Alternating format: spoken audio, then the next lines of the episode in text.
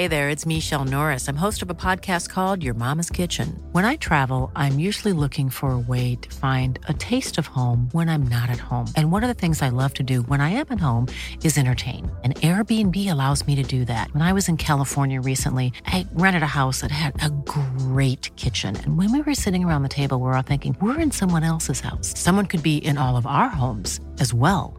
If you have a home, but you're not always at home, you have an Airbnb. Your home might be worth more than you think. Find out how much at airbnb.com/slash host.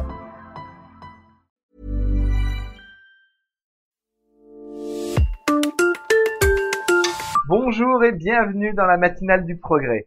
Chaque matin, retrouvez en podcast les principales informations de la Loire et de la Haute-Loire en deux minutes chrono.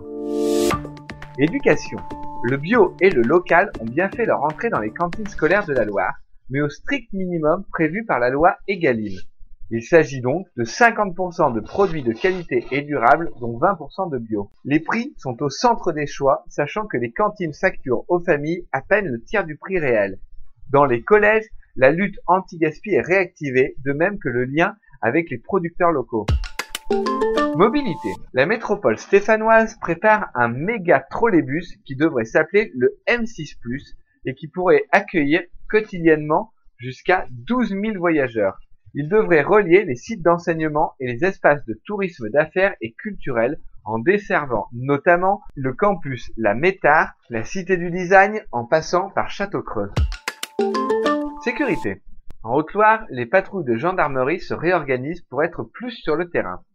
Il ne s'agit plus de patrouilles de proximité, mais de brigades de gestion de l'événement. Les élus, de leur côté, s'inquiètent de ce changement insistant sur le fait que les gendarmes locaux connaissent mieux le territoire.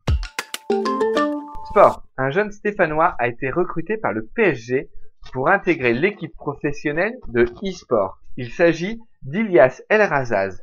Un changement de vie complet pour ce gamer qui vise désormais l'équipe de France de e-foot. Retrouvez notre reportage vidéo du jeune champion sur tous les supports du progrès. Et retrouvez d'ailleurs l'ensemble de ces sujets traités dans les pages du journal ainsi que sur le site internet et l'application du progrès. Passez une très belle journée, un très bon week-end et on se retrouve lundi matin.